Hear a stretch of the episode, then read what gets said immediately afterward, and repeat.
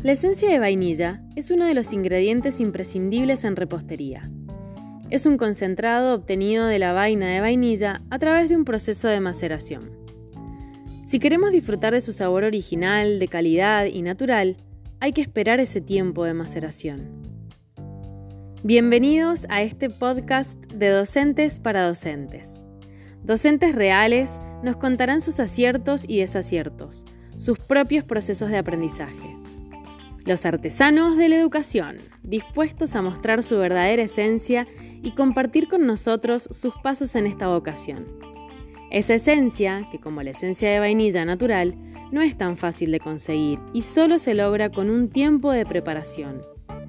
¿Qué los hace ser buenos en sus clases y en su profesión?